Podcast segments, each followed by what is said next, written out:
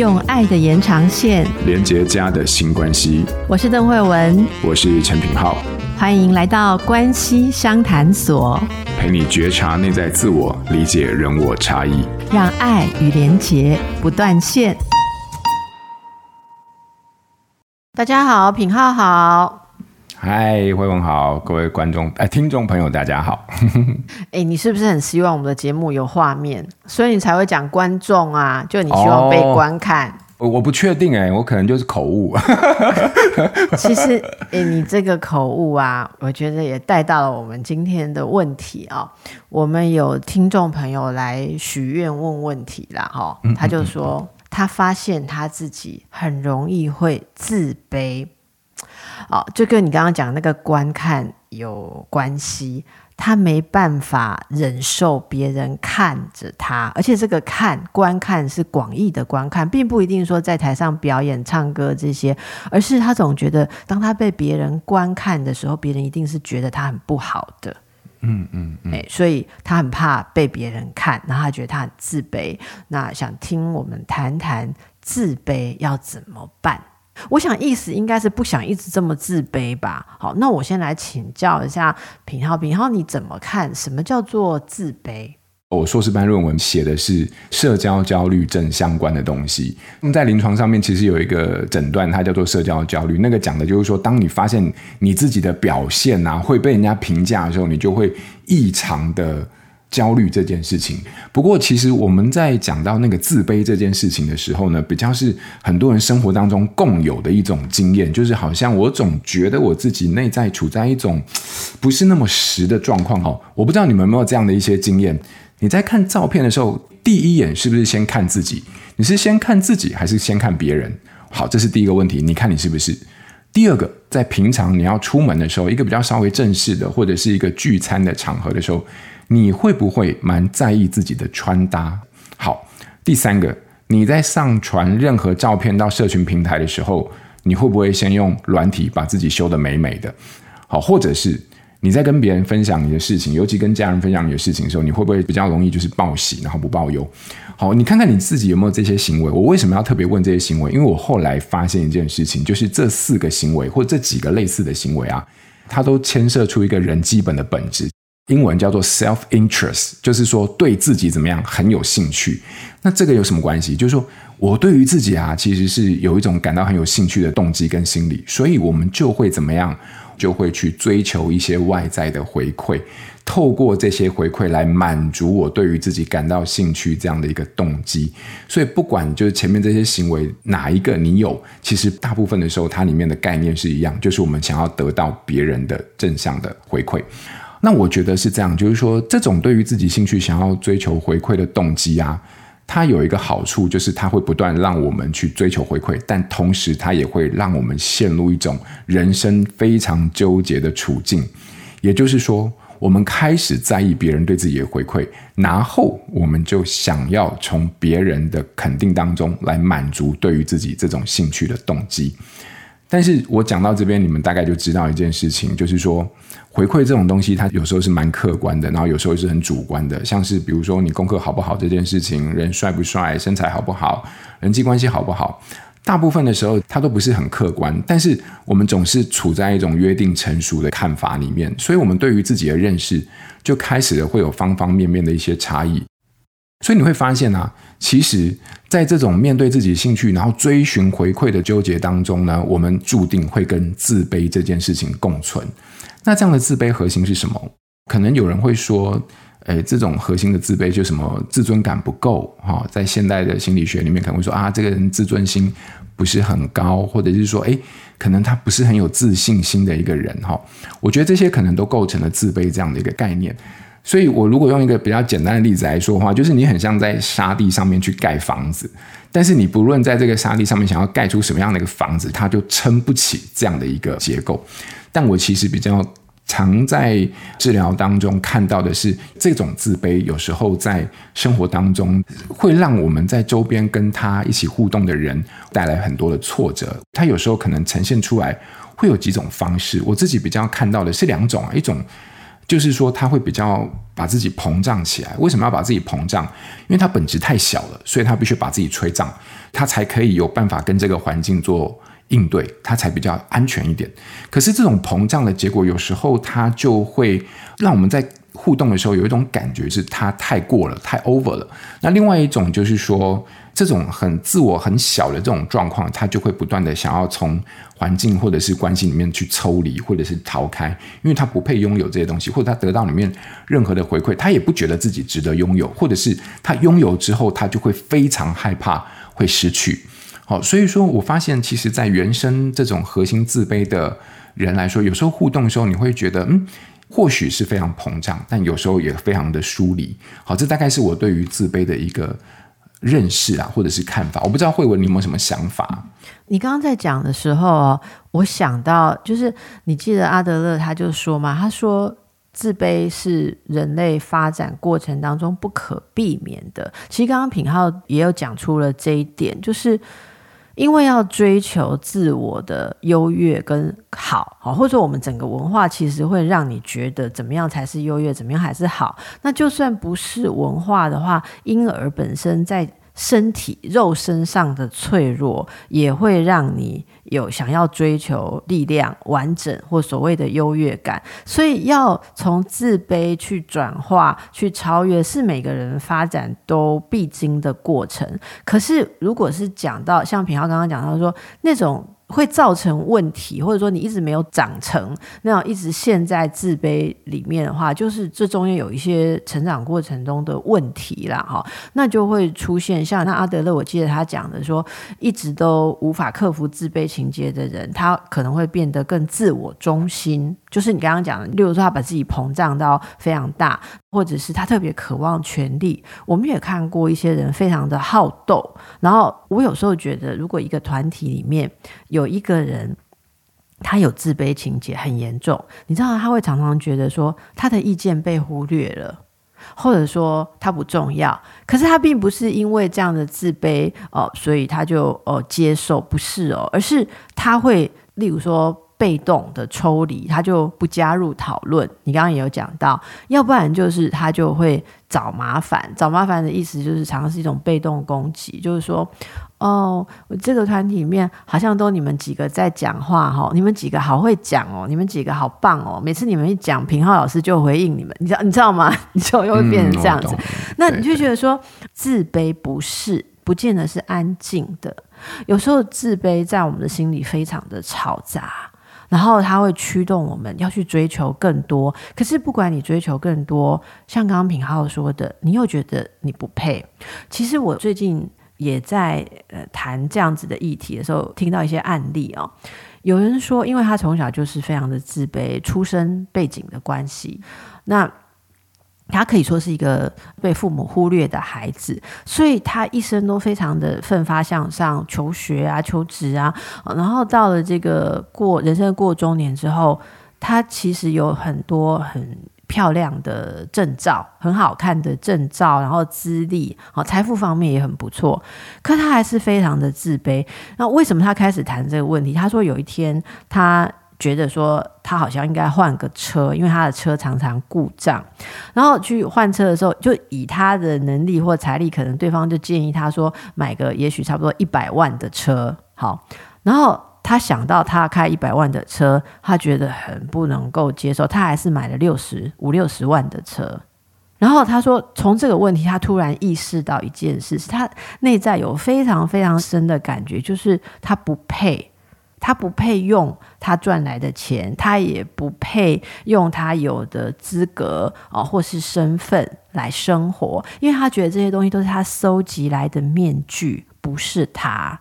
你看，如果说自卑真的到很深层的时候，不管你多么样的努力，想要追求优越，还是没有用，因为那就像一个。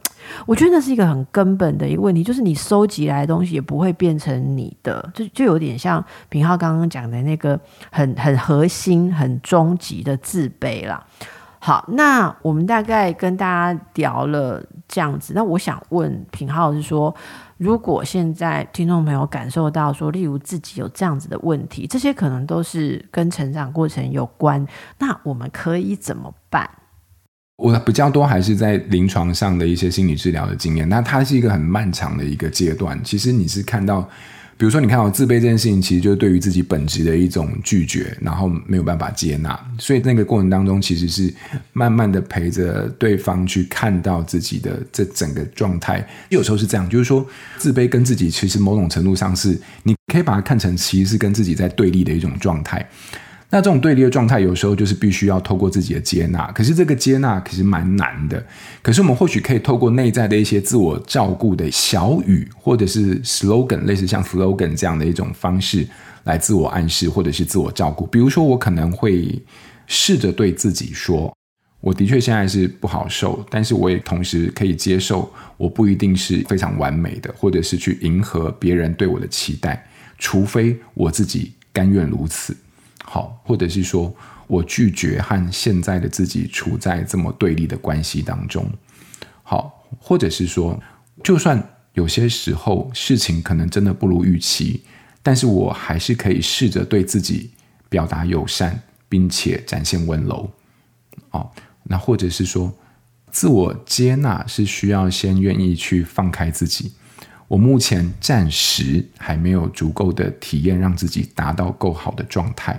好，这也是一种说法啊，或者是说，有的朋友是说，呃，我可以对自己感到不满意，但我不需要因此自责，我不允许别人总是让我陷入这样的罪恶跟自责。好，那我想这些话，它大概不是去处理这种本质上的自卑，但是很多时候，它或许可以让我们自己陪伴自己走过那样一个自卑的状态。可是回到自卑本质这件事情，我觉得那是一个蛮大的一个议题，从觉察，然后到延伸到自我照顾。或许是一个呃可以尝试的方向。嗯嗯嗯嗯。品皓刚刚所说的哦，嗯，我很同意你说的自卑的问题。我们刚刚说的那个，应该说是会造成长久问题、无法克服的那个自卑，是因为没有办法接受那个本质的自己啦。哈。然后你刚刚有说到要陪伴，假设是呃心理治疗当中陪伴个案要。最终去接纳他自己，这是一个很长的过程，这真的非常非常的长。不过大家可能会好奇说，如果他不是在一个心理治疗的过程当中哦，是不是自己可以有什么样的历程，然后先去看到说，我有一个本职的自己，然后跟一个理想的自己，这两个当中，我是多么的不接受自己。我我们有没有想到一些，例如说一些例子？比方说，有人他就是很不喜欢自己的这个外貌，好，然后他觉得很自卑。然后你知道吗？这个有可能会发展成，例如说，他对自己非常的严苛。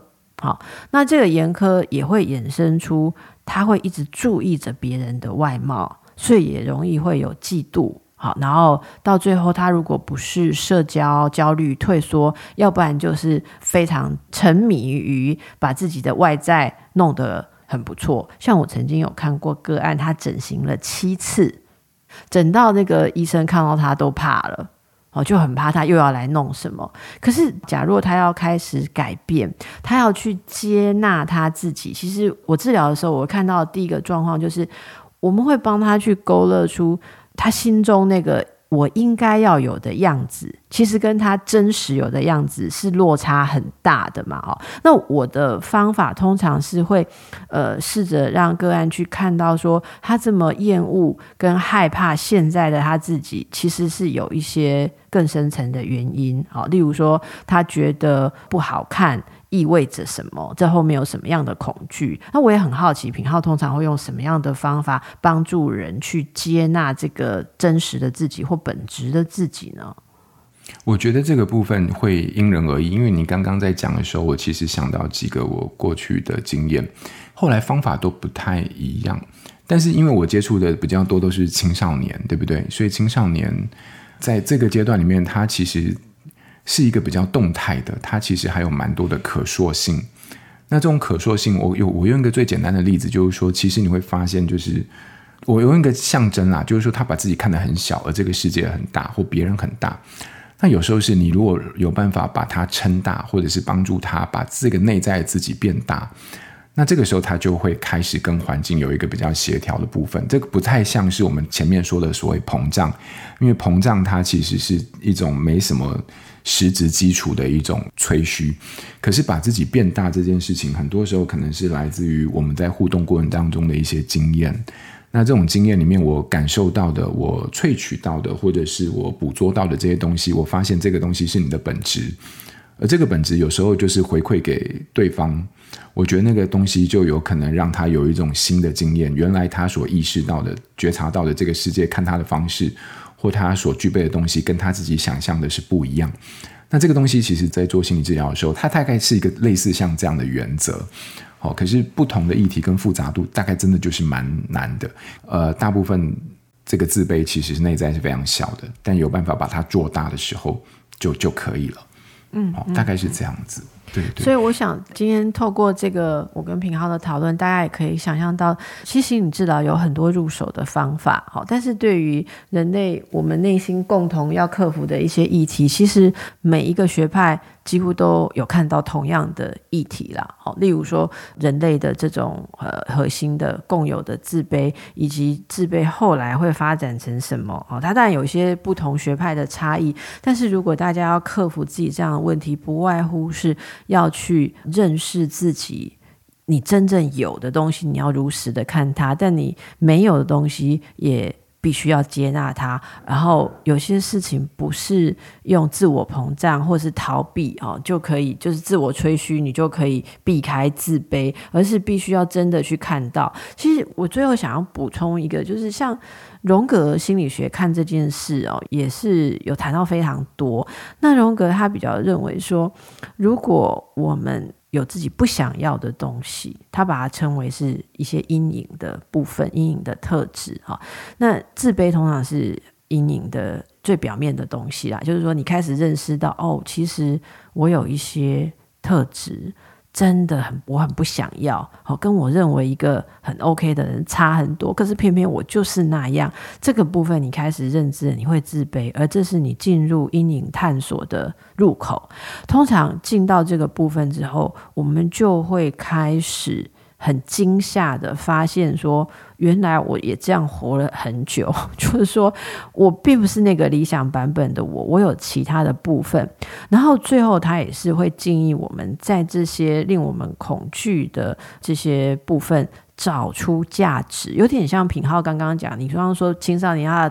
你跟他互动，你会看到一些他有的东西嘛？那要把他的，也许把他自信或把他自我做起来，然后做大、成长起来。那我觉得荣格心理学也是很类似，是我们要在我们原本觉得很不可取的地方，找到你个人的独特性，然后在这个独特性里面，它是你的一个使命，或者说你是你之所以是这样的组成，你可以做什么？我们用很白话文的话来说，就是你这块料。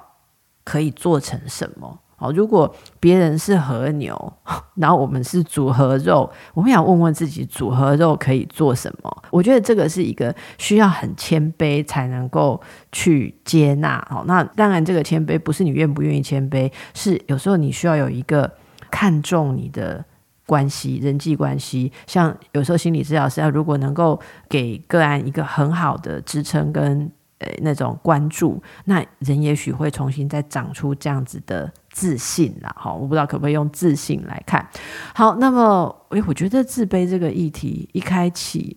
我觉得还有很多可以谈的。如果大家听到有什么样的共鸣，欢迎提供给我们你的故事。好，然后我跟品浩，呃，在许愿池看到的话，我们会找机会再回到我们，也许下次可以从一两个故事开始更深入的再来谈大家怎么去克服。啊，这个牵涉到一些心理治疗的过程，有时候不那么容易呃解释，但是如果有例子，也许我们就可以试试看。最后来请品浩给大家一点练习，好吗？好啊，诶，我刚刚有听到你刚刚说那个理想我跟现实我之间的那个差距，我觉得其实，在那个地方先做一个简单的对自我的觉察，其实是蛮好的。所以或许当我们下一次又开始有面对到自己的失落或者是低落的时候，你可以看看这中间是不是出现了什么样的落差，包含我对于我自己跟我想要期待之间。那为什么这个理想我又是怎么来的？我觉得这是一个很好的一个方向去入手，就是我是在什么样的经验当中去形塑了这样一个理想我的一个存在跟标准。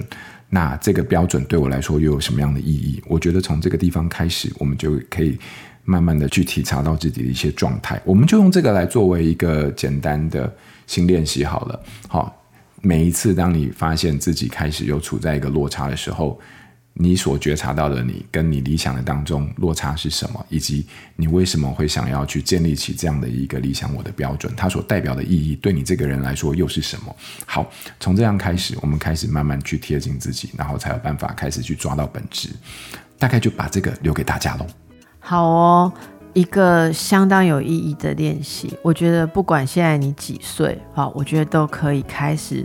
再来寻找一下自己没有注意过的部分。好，那么今天非常谢谢平浩跟大家这个一起探索自卑这一个深层的议题，也祝福大家如果有问题，别忘了来许愿池许愿。好，祝福大家，今天就到这里喽，拜拜，拜拜。亲子天下 Podcast，周二谈教育，周四聊生活。周五开启好关系，欢迎关注孩子教育教养的你，订阅收听。